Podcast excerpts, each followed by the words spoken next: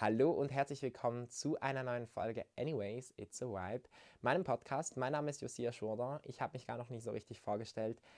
Ich bin Buchblogger, Content Creator, Journalist und Gründer dieses Podcasts. Ich freue mich wahnsinnig, dass ihr wieder mit dabei seid. Wenn ihr wissen wollt, wer ich wirklich bin, oder zumindest so ein bisschen, dann erfahrt ihr das entweder hier in diesem Podcast oder auch auf Instagram. Ich freue mich, wenn ihr da vorbeischaut. Ähm, da heiße ich Josia Schurder. Das findet ihr aber auch in der Beschreibung dieses Podcasts sowie übrigens noch ein paar weitere Infos zu dem Buch und ihr könnt das Buch da auch jeweils kaufen und mich damit unterstützen, weil ich eine kleine Provision bekomme. Das noch als kleine Anmerkung, bevor wir mit, ähm, mit der Folge starten. Und ansonsten geht es heute um Das Licht ist hier viel heller von Mareike Fallweckel.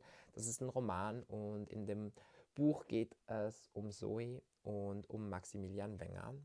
Zoe ist seine Tochter und Maximilian ist ehemals erfolgreicher Autor, der jetzt noch ganz kurz eine Unterbrechung von mir, bevor wir mit der Folge anfangen. Und zwar habe ich vergessen, eine Triggerwarnung an den Anfang dieser Folge zu packen. Ich spreche zwar an, über welche Themen ich sprechen werde, aber ich dachte einfach nochmals, ich möchte euch darauf hinweisen, dass falls euch Themen wie Missbrauch und ähm, Übergriffe ähm, beschäftigen und ihr das nicht so gut verarbeiten könnt oder das nicht so gerne hört, ähm, wollte ich euch einfach informieren, dass ich da in diesem in dieser Folge sprechen werde darüber und ich möchte auch noch meinen Sprachfehler aus der Folge korrigieren. Ich habe nämlich die ganze Zeit von Übergrifflichkeiten geredet. Ich glaube nicht, dass es ein deutsches Wort ist. Es sollte Übergriffe und übergriffig heißen und nicht Übergrifflichkeiten.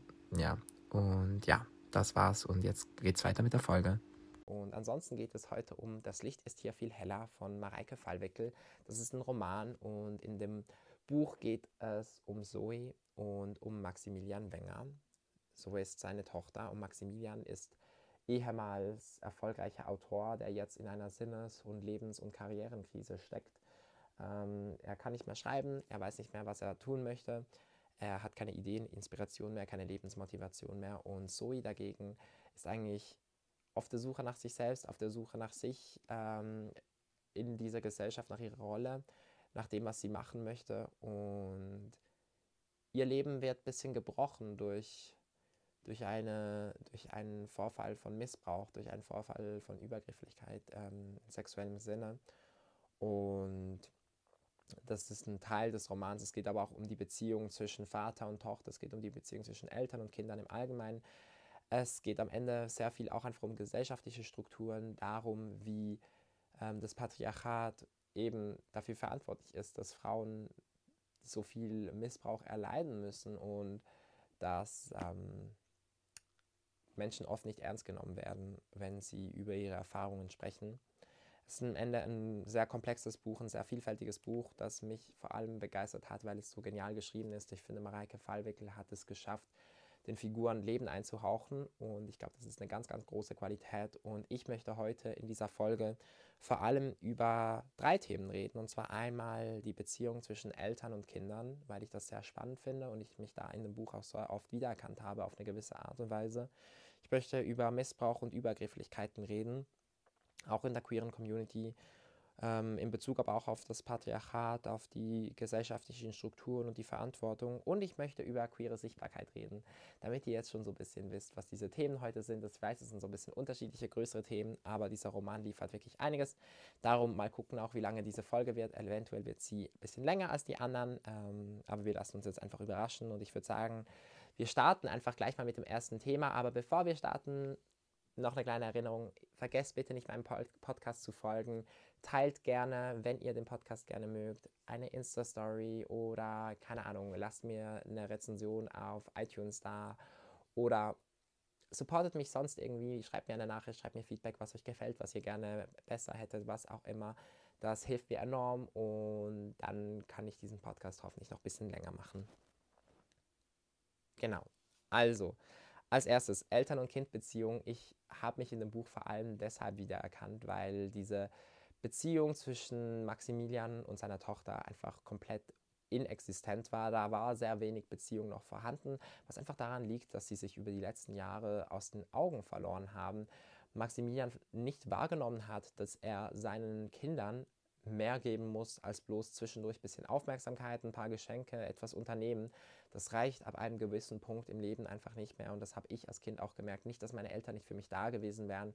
Das möchte ich damit nicht sagen, aber es ist dieser Moment, wo die Eltern manchmal nicht mitkriegen, dass ein Kind ähm, kein Kind mehr ist, sondern eben langsam in Richtung eines Erwachsenen ge geht und dass Probleme aufkommen und dass wenn man diesen Moment ein bisschen verpasst, dass wenn man mit diesen Problemen, wenn man es nicht schafft, diese Probleme von Anfang an offen anzusprechen, dann einen offenen Dialog zu haben, Gefühle offen zu legen, auch als Eltern eine gewisse Offenheit und ohne Vorurteile an Themen ranzugehen, dann wird es sehr schwierig, meiner Meinung nach. Und ich glaube, das ist sowohl in dem Buch passiert, das ist aber auch in meinem Leben passiert und das beobachte ich auch, auch bei vielen Freunden, dass ähm, es vielen Eltern sehr schwer fällt, ihren, ihre Kinder in der Pubertät zu begleiten, da viele Beziehungen irgendwie kurzzeitig teilweise brechen, verloren gehen und das gar nicht so leicht ist. Auch in meinem Fall habe ich das Gefühl gehabt, dass ich eine Zeit lang kaum noch eine Verbindung zu meinen Eltern hatte, sie mich nicht mehr kannten, ich sie nicht mehr kannte und wir uns so aus den Augen verloren haben, dass wir zwar im gleichen Haus gelebt haben, aber irgendwie sehr wenig übereinander gewusst haben.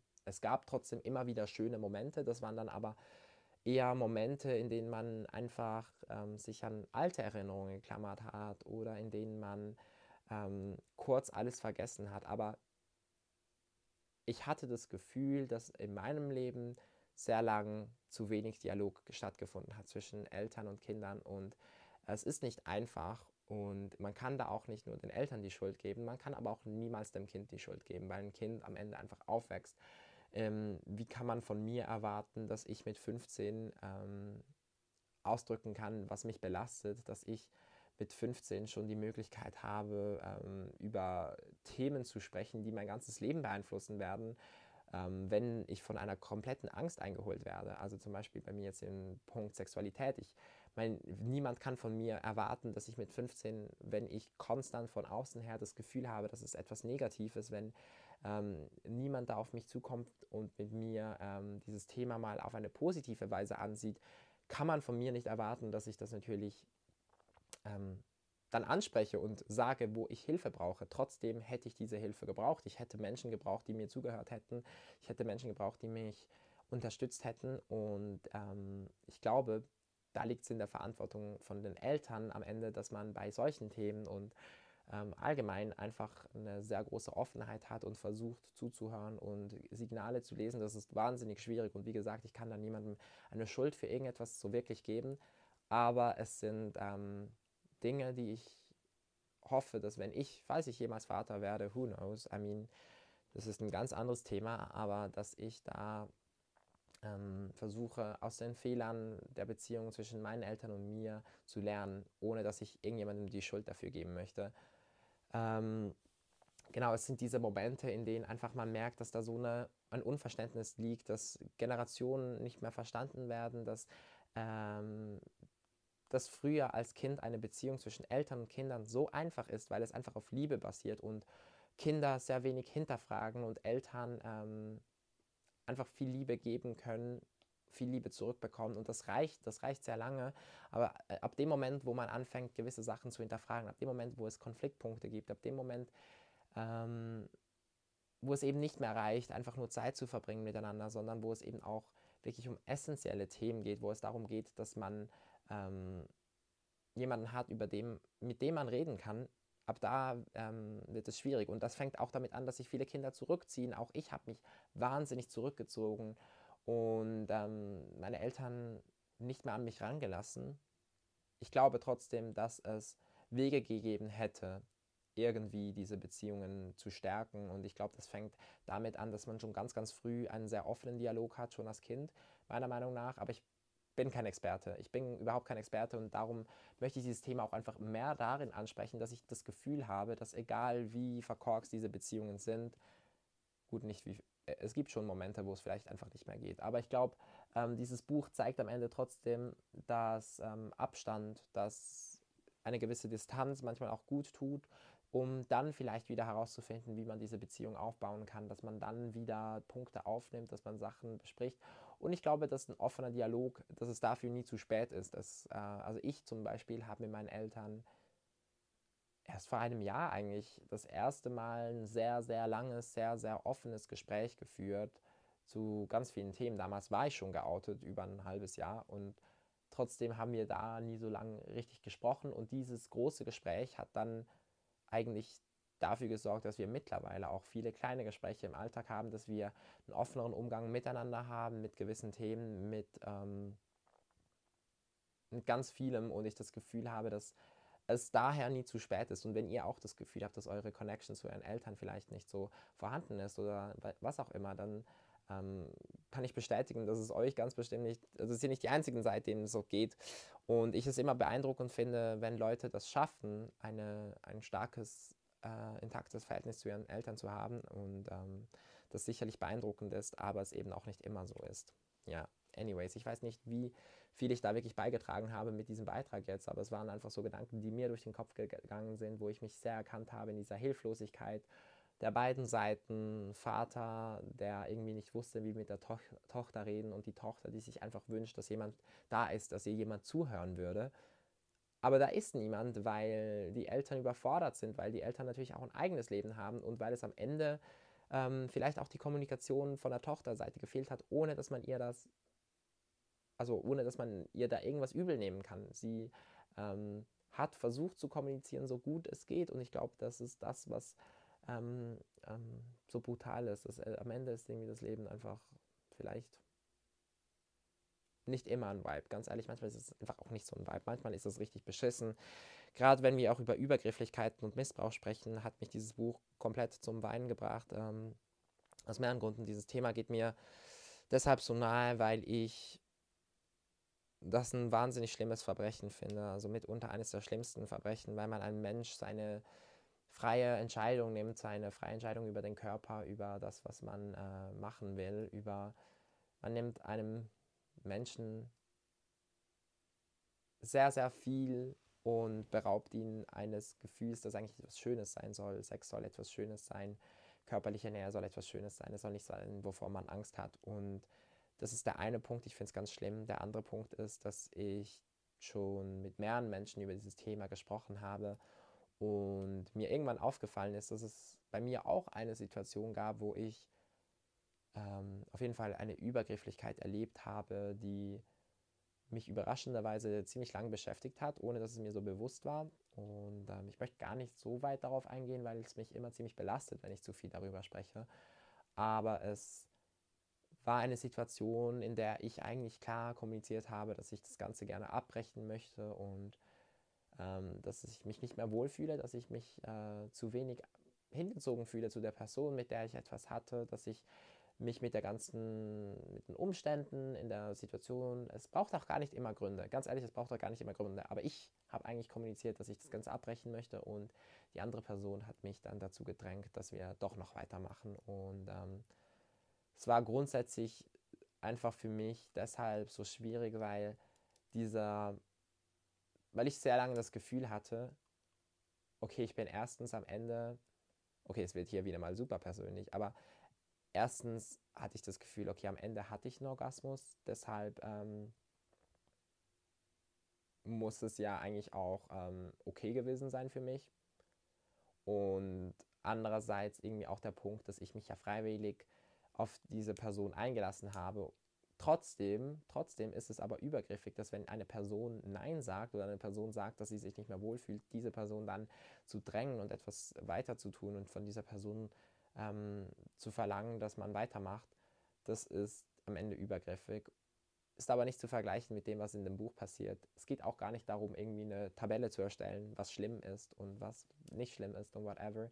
Ich glaube nur, dass Übergrifflichkeiten sehr früh anfangen, dass Übergrifflichkeiten ähm, schon damit anfangen, dass ich teilweise ähm, Nacktbilder bekomme in meinen DMs auf Instagram, ohne dass ich das will. Es fängt damit an, dass Menschen mir hundertmal schreiben, dass sie sich mit mir treffen wollen und ich jedes Mal versuche auszuweichen, dass ich versuche zu sagen, hey, ich glaube im Moment lieber nicht, ich mag eigentlich nicht so, whatever. Und ich sehr große Schwierigkeiten habe, Menschen vor den Kopf zu stoßen, weil ich immer das Gefühl habe, ja, aber die Menschen wollen mir ja nichts Böses, aber ich gleichzeitig auch immer mehr erkenne, dass ich, wenn ich mich nicht wohlfühle, dass ich da einfach Nein sagen soll und ich das eigentlich auch immer Gefühl, das Gefühl habe, ich kann es nicht schlecht, aber es sind halt dann trotzdem diese Momente, wo ähm, Menschen in mir irgendwie noch ein Objekt sehen und diese Menschen sind oft Männer und ich glaube, äh, es ist nicht ein komplettes Männerproblem. Es gibt auch Frauen, die übergriffig sind, auf jeden Fall. Es gibt auch Frauen, die, äh, also es werden auch Männer von Frauen vergewaltigt und es gibt Das möchte ich gar nicht runterspielen. Ich glaube aber trotzdem, dass am Ende oft diese Strukturen der Gesellschaft äh, von Männern, die das Gefühl haben, sie können bekommen, was sie wollen,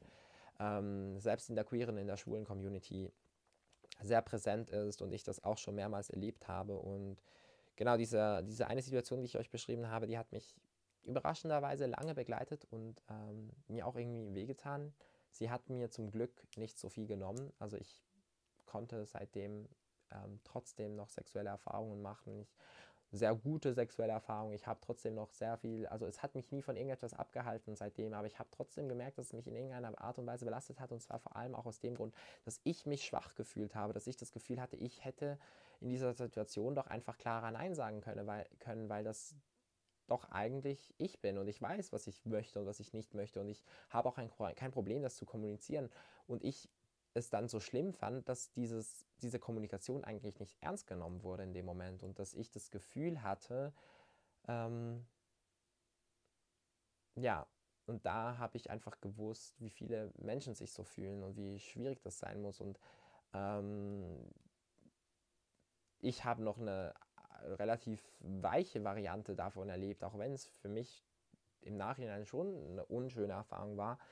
Ähm, aber andere Men Menschen erleben, erleben Gewalt, erleben ähm, komplett gegen ihren Willen. Die, die, die, die, die haben nicht mal Lust auf Sex in dem Moment. Die werden einfach gezwungen. Das ist eine Vergewaltigung dann. Ich will nicht behaupten, meins ist eine Vergewaltigung. Ich will nicht mal behaupten, meins ist Missbrauch. Ich glaube, meins war einfach eine große Übergrifflichkeit. Ähm, aber es muss auch gar nicht definiert werden. Es ist nicht so wichtig. Ähm, ich glaube aber, dass solche Momente prägend sind, immer und dass das so schlimm ist, dass man und dass diese Momente einen so lange prägen können, dass es manchmal crazy. Ähm, Menschen, die Angst haben, die Menschen, die sich nicht mehr berühren lassen können danach, Menschen, die sich ähm, distanzieren von anderen Menschen, weil sie sich so schrecklich fühlen in ihrer eigenen Haut und das finde ich verrückt.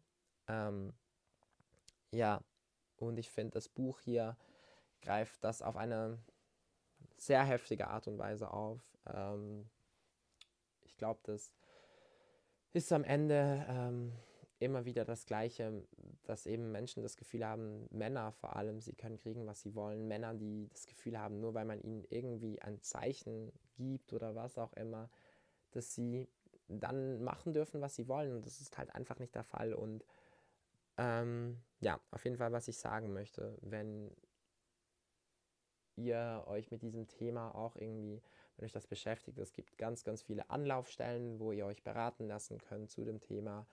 Ähm, ich bitte euch aber, mir nicht unbedingt persönliche Erfahrungen mitzuteilen, weil mich das sehr belastet. Dieses Thema ist für mich wahnsinnig schwierig, weil ich auch Freunde habe, die mit diesem Thema schon in Berührung gekommen sind und ähm, ich jetzt zum Beispiel mit Erfahrungsberichten meine Schwierigkeiten habe. Ähm, werde übrigens auch noch eine Trigger Warning an ähm, Anfang dieser Folge machen, glaube ich. Ich glaube, das sollte machbar sein. Und dann, ja, genau. Aber es gibt auf jeden Fall viele Anlaufstellen, wo ihr euch beraten lassen könnt, wo ihr über dieses Thema sprechen könnt, wenn ihr Erfahrungen habt oder was auch immer. Ja. ähm, ja, also es war jetzt ein bisschen ähm, heftig, muss ich sagen, irgendwie auch speziell darüber zu reden. Habe ich noch nie so gemacht öffentlich, weil das sehr, sehr persönliche Erfahrungen sind. Ich möchte darum noch über etwas Schönes sprechen, etwas, was mich auch sehr glücklich gemacht hat an diesem Buch. Und zwar ist in Das Licht ist hier viel heller ist auf eine wunderschöne Art und Weise ein queerer Charakter einfach mit drin. Queere Liebe wird einfach gezeigt, dass etwas Wunderschönes und zwar in Form von Zoes Bruder, ähm, von Maximilians Sohn, Spin.